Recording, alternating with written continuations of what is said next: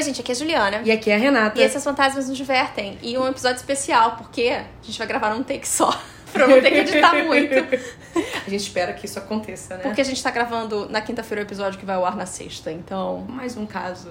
De desespero. Exato. Então, é, essa semana a gente vai falar sobre, como muitos adivinharam no Instagram, Ghost Town. Ou seja. Cidades Fantasmas. Você tá tentando cantar na, Não, eu, nem, eu nunca ouvi a música, na verdade. Ah, tá bom. Então, deixa eu explicar. Eu falei Ghost Town porque é o nome da música do Adam, Adam Lambert, tá? Uhum.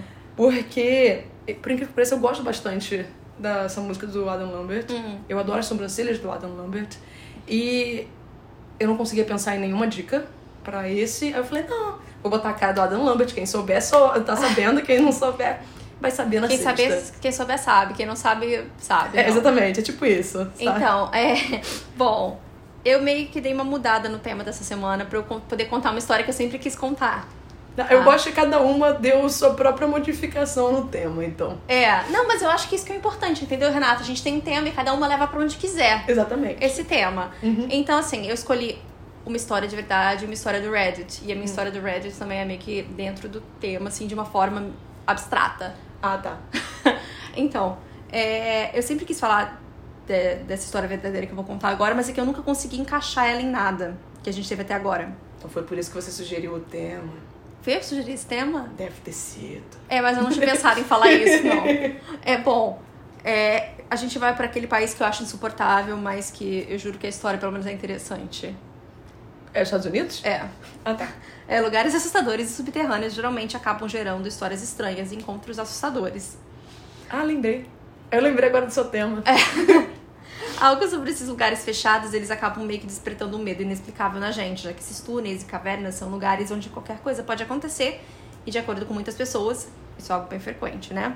Então é por isso que eu escolhi essa semana falar do sistema de túneis abandonados debaixo da cidade de Sacramento, na Califórnia, já que eles são bem estranhos e aparentemente assombrados. Então, teoricamente, é uma cidade fantasma debaixo da cidade, e você já vai entender o porquê.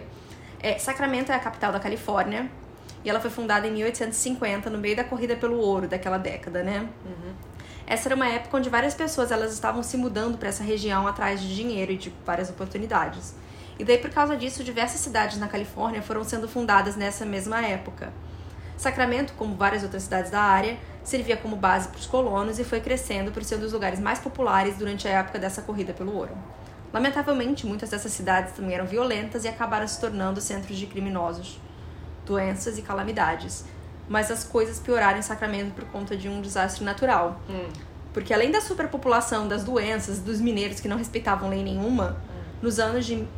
eu- toda vez que a gente fala mineiro, eu me lembro de quando os mineiros do Chile ficaram presos Ah. e falavam os mineiros que ficaram presos, aí todo mundo achava que era de Minas e ficava Ah. uma confusão sem fim. Não, os mineiros de trabalhadores de Minas. É, de Minas de Ouro. É, Exatamente. É, o Jeff de Minas de, De ouro. ouro. Não, gerais. De ouro, de, é, exatamente.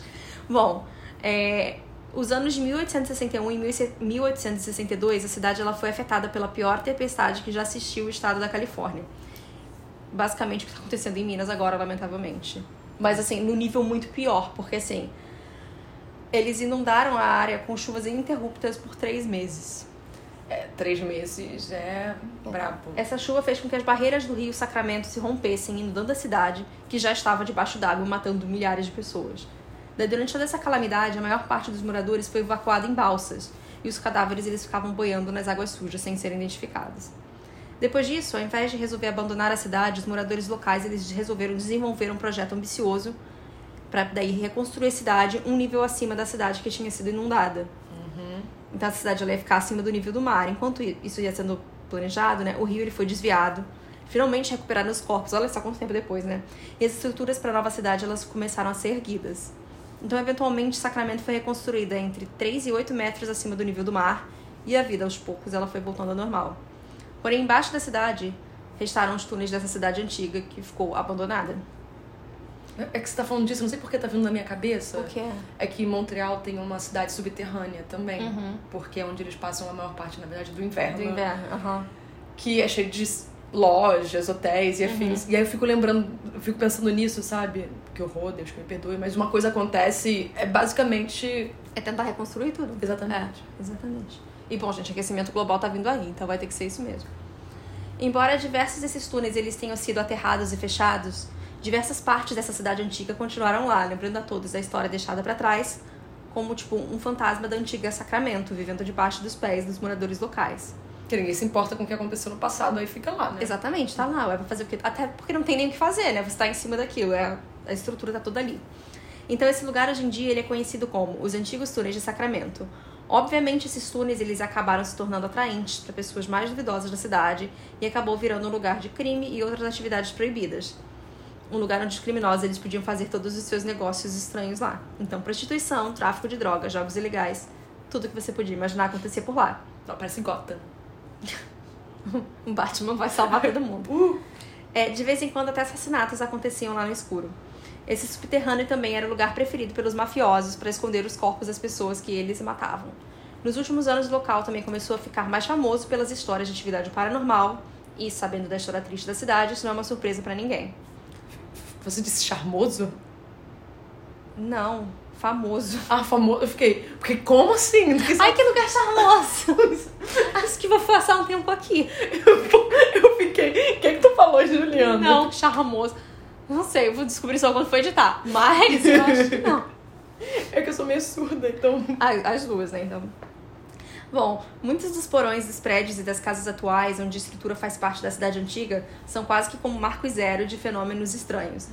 O prédio da BF Hastings é um desses exemplos. Eles falam que as pessoas passam mal direto lá dentro, escutam vozes e outros barulhos e também veem aparições no prédio. Uma das aparições mais comuns é a de um cowboy que fica rindo e grita para os visitantes antes de desaparecer primeiro.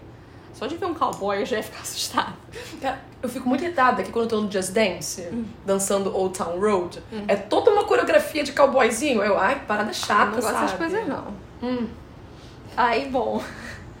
Outros espíritos que aparecem por lá são uma mulher em um vestido branco esvoaçante e o espírito de uma outra mulher que se chama Lucy. Ela tem nome. É, eu não sei como chegaram no nome dela, eu tentei achar de todas as formas e eu não descobri. É, porque a mulher de vestido branco, querido, tem tantas. É. Então, assim, esses túneis, eles também têm outras histórias assustadoras, né? Aparições e pessoas sombras são muito comuns por lá. Outra coisa que sempre acontece também são as histórias de pessoas que vão se aventurar por lá e nunca mais são vistas. Investigadores, sobre... Investigadores sobrenaturais já... Menina, eu te contei da mulher Mulher. que virou pra mim e falou assim, eu sou investigadora paranormal. Ai, você contou! E daí o estagiário dela, tadinho, acho que ele nunca tinha ouvido ela falar isso. O olho dele foi abrindo, abrindo. E ai, que legal, me conta mais. Conta mais sobre esse babado. É, e o o garoto estagiário lá. assim, tá. Eu não sabia dessa coisa. É, eu não engraçado. ciente. Posso ir embora? Bom, investigadoras sobrenaturais já foram nos túneis e dizem que esse não é um lugar onde somos bem-vindos, já que existem diversas entidades lá embaixo. Até o Zack Baggins do Ghost Adventure já foi. Ah. É, minha cara pra falar do Zack Baggins. Exatamente. o Zac Bagans. Esperem o episódio pelo Post Malone, que aí a gente discute ele. Exatamente. É. Bom, aparentemente assim, esses investigadores também ficaram extremamente aterrorizados com o que viram lá e sabendo da profissão deles, isso não é algo muito comum. A atividade paranormal é tão forte lá embaixo que os moradores de rua se recusam a chegar perto desses túneis. Eles dizem que lá tem muitos ratos e que os túneis não são normais, é, que é possível ver olhos na escuridão e formas humanoides feitas de milhares de ratos. Tem isso também. Eles falam que existe tipo um rato gigante formado por vários outros ratos e Ah, eu, eu, eu conheço essa história. É, é de lá. É de lá essa história? Então, eu não sei se é de lá, mas falam que tem isso lá. Ah, tá. Aí eu não sei, entendeu? É, E isso é bem difícil de compreender para algumas pessoas. Então eles também contam ver diversas coisas estranhas escritas nas paredes do túnel. E que vem vários rituais ocultos acontecendo lá embaixo, com figuras de capa andando no escuro e tudo mais. É toda aquela coisa legal. Então as histórias de lá são tão famosas que, obviamente, diversas pessoas vão lá só para investigar esses fenômenos e acabam contando imagens e fotos e capturando sons. Hoje, qualquer um pode visitar o lugar em um dos diversos tours oferecidos por empresas que contam mais histórias do passado de Sacramento e dos fantasmas que até hoje estão lá nesse subterrâneo. Mas agora eu vou mudar um pouco, porque eu fiquei tentando procurar histórias de pessoas que fizeram esse passeio e tiveram sustos e eu não achei nada, literalmente. Então eu comecei a tentar jogar cidades abandonadas em vários lugares e eu achei uma história do No Sleep do Reddit. Então a gente sabe, No Sleep a gente sabe como é, né? No sleep. É, não era bem isso que eu ia dizer, mas tudo bem, é que a gente nunca sabe a velocidade. Ah, a tá. velocidade é aquela coisa, né? A gente acredita. Eu só ia tocar bateria mesmo, porque eu Putz. gosto É, eu achei essa história legalzinha e tudo mais. Então, ela se chama A Cidade que Comia Pessoas E é do usuário que tem um nome maravilhoso que é I Enjoy Cake. I enjoy cake. É. A cidade que comia pessoas. I enjoy Mas cake. ele gosta de bolo. Uhum. Muita coisa estranha acontece em New England. Estamos agora indo pro outro lado do país, Exatamente. Se você mora aqui, não é difícil imaginar o porquê de tantas histórias horrendas e obscuras nascerem por aqui. Não é o tipo de coisa esquisita que acontece na Flórida. Tem uma vibe de antiguidade que fica no ar da região e balança as árvores.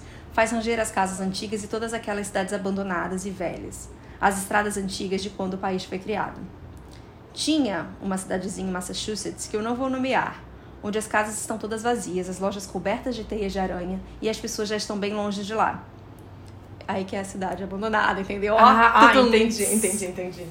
Eu fiquei, né, pensando, eu fiquei tentando de alguma forma, sabe, achar algum. Porque tinha até umas que eram sobre isso, mas eu não achava muito legal, Ah, sim. Eu achei essa mais. Uh. É, um sentimento ruim sufoca a atmosfera desse lugar abandonado e as poucas pessoas que são burras ou corajosas demais para ir nesse lugar. O único som que atrapalha o silêncio é o do rio que divide a cidadezinha em duas seções. Uma antiga ponte conecta os dois lados e fica por cima dessa água escura. Muitas outras vilas e cidadezinhas vão ficando vazias em diversos estados do país, se tornando obsoletas quando os mais jovens se mudam para cidades grandes e os mais velhos vão atrás deles ou ficam por lá até se tornarem perilhas de ossos e poeira. Esse não é o caso da cidade que eu estou falando. As pessoas de lá estavam felizes. Era uma comunidade que sobrevivia num misto de tradição e aceitação do que o século XXI estava trazendo. Eles não queriam ir embora, mas não tiveram outra opção a não ser fugir de lá. Por muitos anos, uma presença sinistra estava à espreita nas sombras da cidade, sem saber da ameaça do que estava ali do lado deles. As pessoas viviam do jeito mais normal do mundo. No dia 17 de setembro de 1999, Dennis Ackerman, de 6 anos, esse é um pseudônimo para preservá-lo, assim como todos os outros nomes dessa história. Ó. Foi para a escola de manhã e nunca mais foi visto. A cidade inteira entrou em pânico com o desaparecimento dele. Era raro alguma coisa assim acontecer por lá. Esse foi o único assunto que as pessoas falavam por meses, enquanto a polícia e os moradores da cidade procuravam pela criança perdida, passando cada centímetro de terra em toda a cidade. Depois de um ano procurando por qualquer evidência que fosse, os oficiais acabaram cancelando as buscas pelo menino que tinha desaparecido sem deixar nenhum rastro. A mãe do Dennis ficou histérica, inconsolável e obviamente furiosa com essa decisão de desistirem de encontrar o menino. No momento de fúria, ela esfaqueou seu marido 60, 63 vezes depois que ele chegou de um bar que ele ia frequentemente depois que o filho deles tinha desaparecido. Um vizinho escutou os gritos dela e chamou a polícia. O xerife foi lá e encontrou o Sr. Ackerman em uma poça de sangue dele com as partes do corpo espalhadas pela sala. Ele puxou a arma, nervoso para encontrar a Sra. Ackerman, e logo viu que ela estava pendurada no teto após ser enforcado no segundo andar. Ai, que pesado. O clima da cidade nunca mais foi o mesmo depois de tudo isso. É, obviamente. É.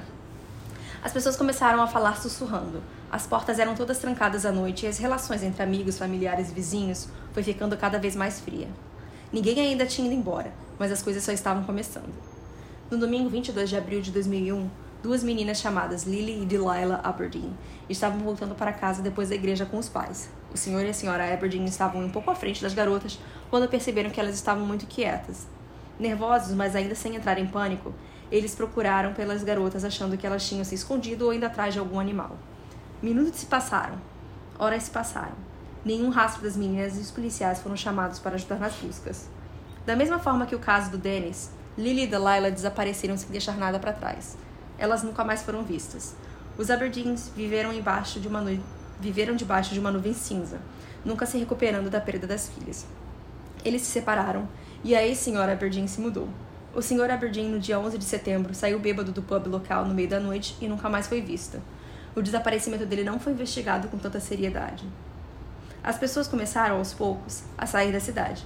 Cada mês que passava, alguém saía de lá com medo. Eu não julgo eles. As coisas foram começando a piorar. Mais ainda, depois de um incidente em 2003.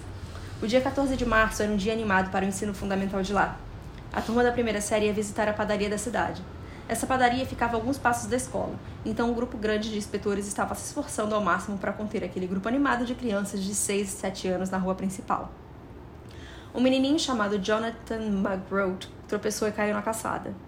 O professor dele, Sr. Peterson, correu para ver se o menino estava bem, mas Jonathan já tinha desaparecido. Parecia que ele tinha sumido no ar.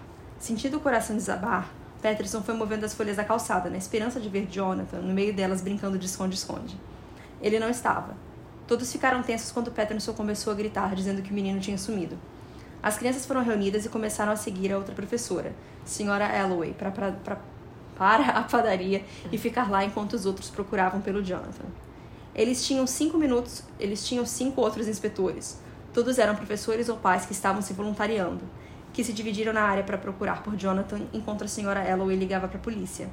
A senhora Alloway, nervosa no telefone, não percebeu quão silenciosa a padaria ficou de repente. Ela se virou para checar as crianças e desmaiou quando viu que todas elas tinham desaparecido. Hum. Toda a cidade entrou em pânico. Eu, eu tô aqui entrando em pânico. Eu, eu tô rindo. Imagina, você tá lá e de repente vira. Tantan! Cadê as crianças? Exatamente. Toda a cidade entrou em pânico. 15 crianças tinham desaparecido imediatamente e dois dos inspetores nunca mais voltaram. A mídia começou a prestar atenção e a história da cidade, que parecia engolir pessoas, virou mania por todo o país. As pessoas foram perdendo a compostura. Aqueles que não tinham empacotado todas as suas coisas e fugido ficaram para trás em uma atmosfera de total desespero. Brigas aconteciam frequentemente. Casas e lojas eram arrombadas constantemente. As pessoas se olhavam com raiva nos olhos e em suas mentes. A polícia parou de se preocupar. A maioria dos moradores ficou de saco cheio e começou a, a armazenar comida e a pregar madeira nas portas para ninguém mais entrar nem sair. Uma repórter amadora de Boston, Louise Applegate, foi para lá na esperança de cobrir essa história e conseguir popularidade para crescer na carreira. Essa esperança desapareceu rapidamente quando todos se recusaram a abrir as portas de casa enquanto ela tentava entrevistar diferentes moradores da cidade. Desesperada, ela começou a tentar pegar informações das pessoas que ela via nas ruas e lojas, mas todos eram ou repórteres de outras cidades ou moradores que a ignoravam. A frustração foi aumentando e ela decidiu descobrir o que estava acontecendo sozinha.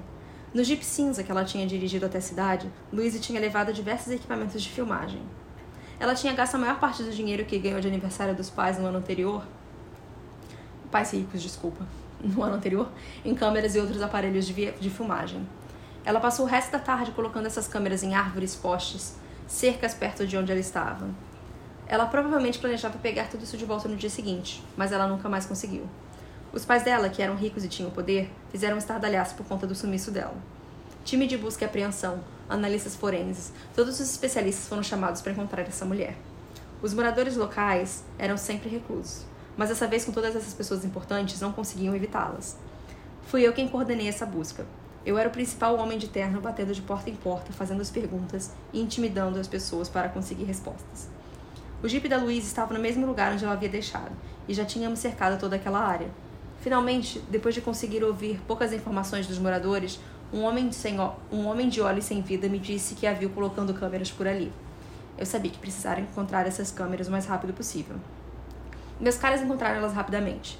Precisamos transferir as imagens para um dos nossos computadores, mas na maioria das gravações não tinha nada.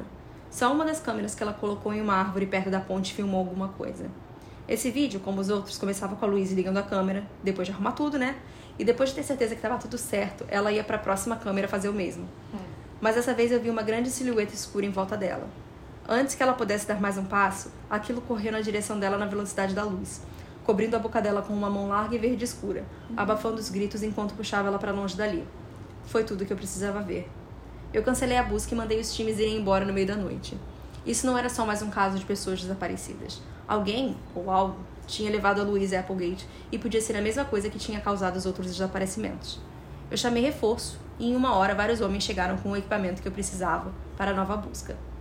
Armas, aparelhos de visão noturna, kits de primeiro socorro. O que, que houve, Renata? Eu tô ficando chocada com essa Ah, história Ela tá toda. com a mão no peito, é, sabe? botei a mão no peito. tô prestando atenção, eu, Eu só tô vi ficando cada vez mais horrorizada. Eu só vi tu cantando olho assim, Renato, com a mão no peito. Sabe? Calma. É, armas, aparelhos de visão noturna, kits de primeiros socorros, cordas para escalada. Tudo que você podia precisar para encontrar alguma coisa do lado de fora e que pudesse nos ajudar a encontrar a garota, o sequestrador ou os dois. Começamos na árvore perto do rio e fomos descendo o pequeno caminho que parava perto daquela que parava perto daquela água escura. Eu tinha times procurando por todos os lugares e o meu time estava seguindo essa pequena trilha pelo rio. Era a direção em que o sequestrador tinha puxado Louise, e o caminho era o único por ali. Essa trilha ficou um pouco mais larga quando saiu de perto do rio e foi indo para a floresta, que ficava mais densa a cada segundo. Eu parei quando vi um tufo de cabelos loiros perto da superfície do rio. Era a cor do cabelo da Louise que eu tinha visto nas fotos e nos vídeos. Nós já tínhamos procurado perto do rio, mas não naquele lugar. Em menos de uma hora, nosso pessoal estava de novo naquelas águas. Eu era um deles. Descobrimos que o rio é- foi um ônibus freando. Descobrimos que o rio é muito mais prof- era muito mais profundo ali do que no resto da cidade. Também encontramos a entrada de uma caverna. Ninguém tinha encontrado nada nos lugares ao redor. Então eu achei que essa era a nossa melhor chance de encontrar alguma coisa nessa caverna. A caverna era um túnel que ia descendo um pouco antes de subir. Eu tomei um susto quando senti aquele ar gelado. Os outros membros do meu time ficaram esperando as minhas instruções. Com a luz do capacete, eu conseguia ver o teto alto acima da gente. Eu fui na frente, andando pela pedra escorregadia e pedi ajuda dos outros. Olhei à minha volta com a luz entrando naquela escuridão. No chão da caverna, eu via ossos. Ossos humanos. Puxei a arma e meus companheiros fizeram o mesmo. Não tinha outras coisas ali. A parede da caverna fazia uma curva para a direita, uns passos à frente de onde estávamos. Devagar e silenciosamente continuamos andando. Quando virei na curva, eu vi algo que queria poder apagar da minha mente. Nós encontramos a Louise. Ela estava em diversos pedaços, distribuída igualmente entre aquelas coisas que estavam comendo o que sobrava da pele dela. Tufos de cabelos louros espalhados como confetes. Uma montanha de ossos jogada no meio da caverna. Como cervos na frente das luzes, essas criaturas nos, paravam, nos olhavam paradas. Seus olhos eram buracos pretos que brilhavam. A pele era nojenta, um verde escuro cor de sapo. Filas de dentes afiados e triangulares saíam das bocas que pareciam peixes. Eles eram meio humanoides em suas estaturas. Eu me arrependo de não atirar em um deles, mas eu estava congelado. Nada me envergonha mais do que aquele momento. Um deles se aproximou da minha pausa e puxou um dos agentes perto de mim, mordendo o pescoço dela com seus dentes amarelos.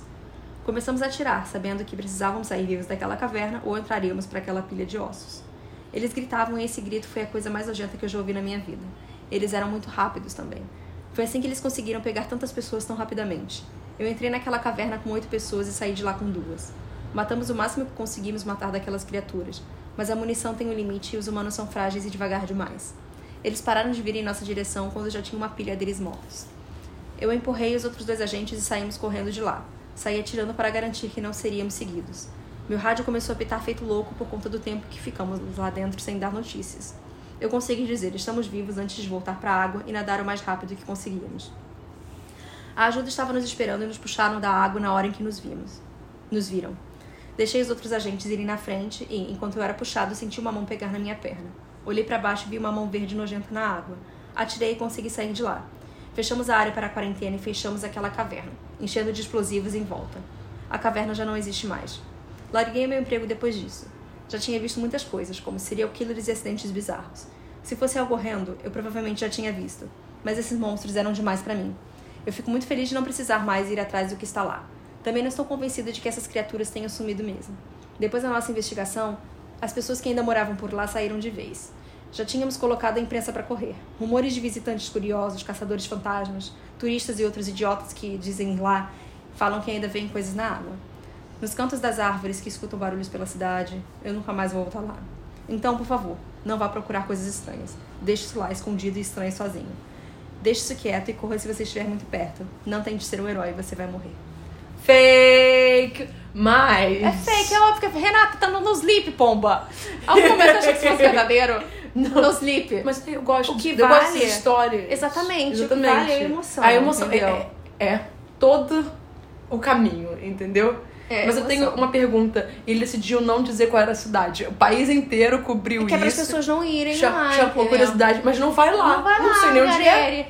Gareri não vai lá, fica longe, não vou falar. Sabe? não vou falar, fazer mistério.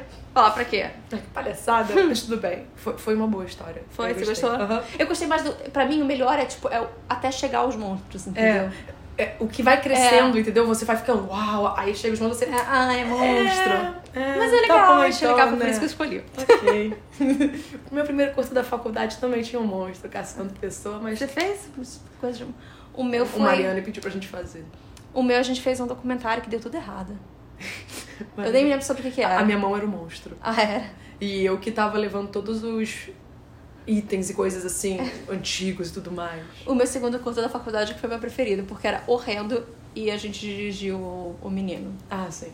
É porque o nosso curso. o- Gente, o menino que ela quer dizer, tá? É, é o menino que já foi ao Oscar Exa- Ele mesmo. quando criança. Um brasileiro que foi ao Oscar quando criança. Aí só É, agora vocês conseguem adivinhar, né? Não, mas é porque o meu curto, na verdade, era uma notícia.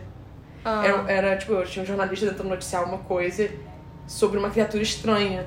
Só que de fato a criatura estranha começa a aparecer, sabe? Ah, tá. É isso, meu Deus do céu, coisa horrível. Ai, primeiro período de faculdade. Tá bom, vamos lá. Primeiro, sim, eu vou falar do Brasil de novo. De Cê- nada. então, você falou do Airão porque quando eu fui eu, a minha primeira história, eu tinha escrito sobre o Airão, mas eu achei que não parecia assustador demais, sabe? Hum. a minha história Aí não é nem um pouco assustadora. É, ah, Então, tá. aí, aí vem o meu segundo. Isso não é uma história assustadora, não é uma história de fantasmas nem nada. Quer dizer, eu acho que pode ser, mas vai muito do ponto de vista.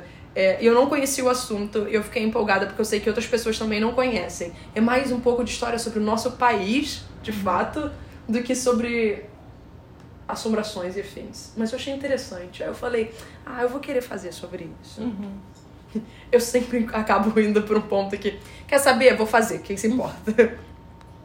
Terceiro, aos ouvintes que nos escutam do Pará, eu sei que o estado é enorme, mas vai que tem história da família, ou mora perto, sei lá. Os humilhados foram exaltados neste podcast, porque sim, vou falar de uma cidade abandonada paraense. Maluco, meu sonho é conhecer o Pará. Porque quero muito, eu desejo intensamente conhecer o mercado de Vero Peso. Porque, sei lá, eu cresci, minha tia falava sobre o mercado direto.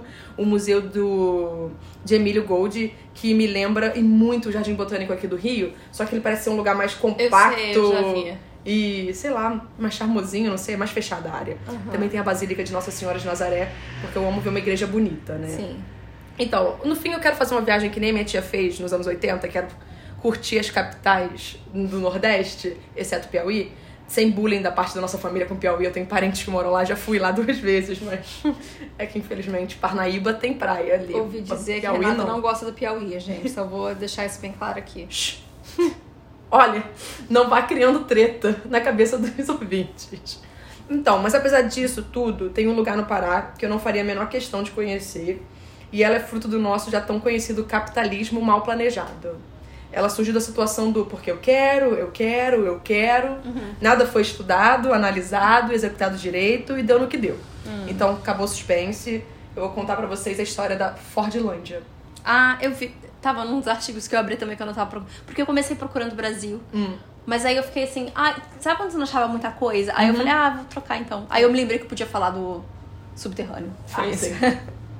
Como é que é? Exatamente. Então, a Fordlândia é uma cidade, entre aspas, que ganhou esse nome por causa de Henry Ford.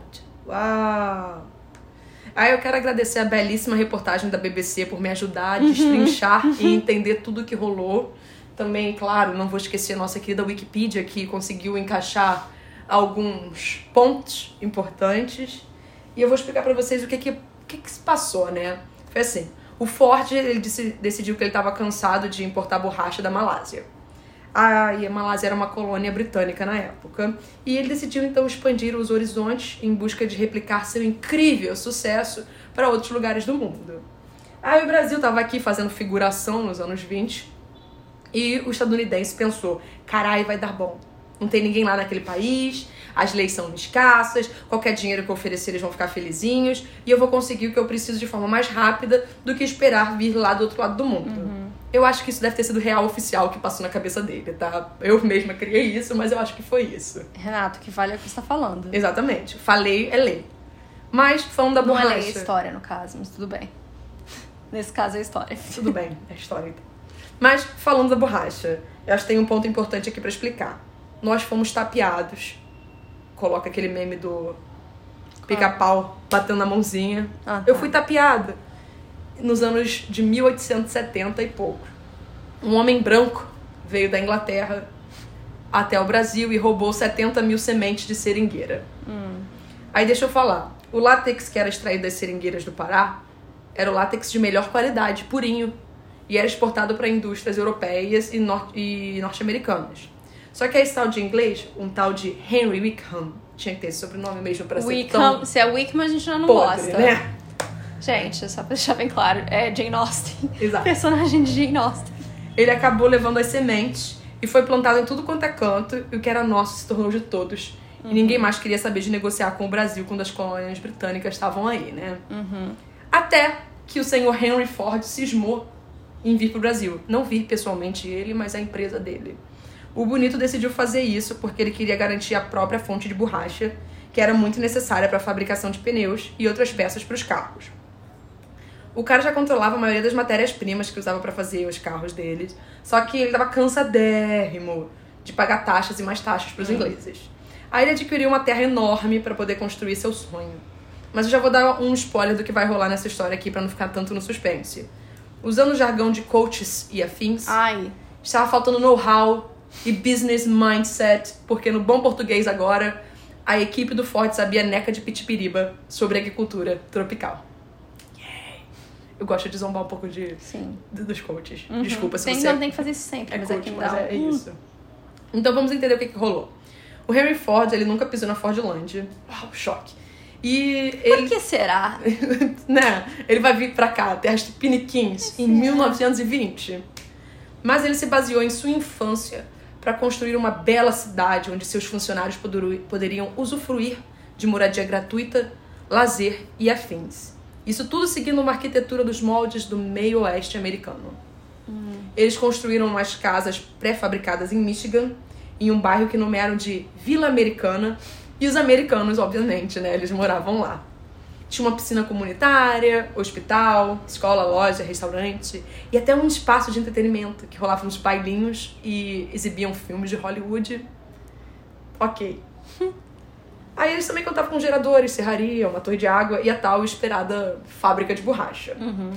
Mas o que se passou é que o grande pedaço de terra que foi comprado, ele era infértil e pedregoso. E nenhum dos manda-chuvas... Ninguém fez uma pesquisa. Ninguém fez uma, não, não teve uma pesquisa, sabe? Pesquisar pra quê? E nenhum dos manda-chuvas do Ford tinha qualquer conhecimento em plantio em solo tropical. Também tem isso. O que ocasionou no plantio errado das seringueiras, que foram plantadas muito próximas uma das outras.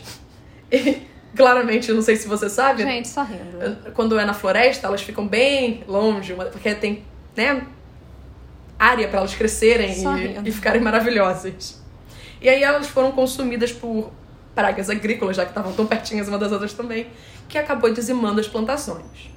Aí começou, né, aquela rotatividade de gerente, porque por ser incapaz, vamos botar um outro incapaz. Aham. E foi assim, né? Porque alguém precisava organizar a bagunça. Só que ninguém era capacitado, ninguém era qualificado. Hoje em dia estaria todo mundo, coitado, currículo fraquíssimo. LinkedIn nem pouco Ai, nem fala em que tinha. visado pelas empresas. E aí, alguns, gente, essa parte é meio uau. Eles não conseguiram se adaptar às condições da Amazônia. Não vou me adaptar. Não sei ver isso E eles sofreram crises nervosas. Ai. Teve um gerente que se afogou no rio durante uma tempestade. Ai, que horrível. E eu, eu falei que a parte Você era... tinha que falar isso antes. Eu- eu avisei. Cantar, Renata. Mas você cantou, eu tinha avisado. Mas eu nem ia saber que ia ser tão ruim. E o outro foi embora depois que três de seus filhos morreram de doenças tropicais. Hum. É. A floresta também claramente castigou os trabalhadores brasileiros, que também não estavam acostumados com o estilo e o ritmo do trabalho americano. E aí acabou gerando o quê? Uma baixa produtividade. Eles não conseguiam manter a produtividade esperada. É que aconteceu. Consequentemente, rolaram inúmeras revoltas de trabalhadores, incluindo uma em dezembro de 1930, na qual o o pessoal da direção teve que fugir de barco e apelar ao dono de uma companhia aérea para que levasse em um de seus aviões militares brasileiros para aquela região. Aí, né, o que, que aconteceu? Você meteu lá os militares, eles tiveram que fazer uma intervenção e reestabelecer a ordem. Imagina o caos que deve ter sido. Não, ótimo. Entretanto, eu tenho uma coisa a falar aqui, né? Um grande parênteses. A companhia aérea era a Pan Am, que teve uma série linda, gente. Só uma temporada, Saudades foi da. Christina Ricci. E sendo bem sincera, foi a primeira. Foi E o primeiro mexe- trabalho da Morgan Robbie que eu É vi. isso que eu ia falar. Foi. Mas não é só ela, não vira e mexe, vejo alguém e fala, de onde eu conheço essa pessoa? E é de é Pan Am, Pan Am. exatamente. Mas a Morgan Robbie, de fato, foi o primeiro Aham. trabalho que eu vi com ela, Pan. foi Pan Am. É, tô vendo se eu desculpa, mas alguém pode continuar, Tudo bem. desculpa. Então, duas coisas aconteceram. Ih, mentira, nada. Voltando. Esquece Pan Am. A empresa decidiu então mudar a plantação O, o pai de Eleven, qual é o nome dele? O policial de Stranger Things estava em Panem também. Ele não é o pai da Eleven. Ah, ele virou o pai de Eleven. Você tá falando do. Ai, eu esqueci o nome dele. Eu charmoso também. agora que tá em tudo quanto é David coisa. Harbour, É, mas David sem o Harbour. nome do personagem eu não consigo é, lembrar. Não é esse o nome da ator. A empresa então decidiu mudar a plantação para a cidade de Belterra, onde as condições pareciam um pouco mais propícias. Só que o maior uso do território de Ford foi abrigar militares dos Estados Unidos durante a Segunda Guerra Mundial. Uhum. Aí duas coisas aconteceram. a guerra acabou e começaram a utilizar derivados do petróleo para fazer pneus. Resultado: os americanos acabaram arrumando as malas, foram embora, deixaram a cidade para trás. Ford teve um prejuízo de mais de 20 milhões de dólares, lembrando que era um valor daquela não época. tenho pena dele. Também não, ninguém fez um estudo. É. Ninguém pesquisou nada. E as pessoas que trabalharam na Ford decidiram ficar por ali e atraiu outras pessoas para a região. Rolou um boom agropecuário nos anos 70, que trouxe para a região uma nova fronteira agrícola, e isso atraiu para o entorno de Fordlândia na década de 2000 as grandes áreas cultivadas de soja, transformando né, a economia local. Aí, agora vem a parte interessante, obrigada senhora Wikipedia. Embora seja citada na imprensa como uma cidade fantasma, Fordlândia conta com moradores fixos e permanentes, sabe? Tanto que em 2010 o IBGE esteve por lá e contabilizou cerca de 1.200 residentes Nossa, esse ano vai ter censo de novo. somente na vila. Só que no total, assim, do território são uns 2 mil moradores. Vai ter censo, quem vai pagar? Hum, tá bom. Ou seja, Fordlândia não é uma cidade fantasma. Ela só possui um passado meio assombroso com tanto americano que esteve metido por lá. Ah, eu também acho assustador. E os seus únicos fantasmas realmente são os materiais abandonados pela empresa na antiga fábrica e outros lugares que não são mais usados. As fotos são aquelas fotos de coisas abandonadas e já velhas, É, foram as que eu vi. Eu- entendeu? E eu fiquei, caramba. Uhum. Assim, história de terror mesmo não tem. Mas eu achei isso sensacional porque eu não sabia da existência de Fordlândia. Fordlândia, é. Aí eu falei, não, eu acho que nossos ouvintes também precisam dessa história, Uhum. dessa aula de historiazinha. Sim. Entender que só porque você tem dinheiro às vezes, não quer dizer que você tenha que investir sem conhecimento na área. Exatamente, na É verdade. isso. O povo Pronto. burro não merece nada. Essa é a minha história, Juliana. Desculpa. Bom, ela gente. é. Então, vocês podem ver que a gente mexeu nas nossas cidades abandonadas aí. E aí, se vocês conheceram alguma cidade abandonada perto de vocês, se alguém mora perto de Fordlândia. Manda foto, gente, por favor. Exatamente. Conta um relato pra gente aí por fantasmasnosdivertem.gmail.com. Isso aí, que aí a gente vai ler no futuro os sustos dos fantasminos. Exatamente. Tá bom? Então, fiquem bem, gente. tchau. Tchau. Pu!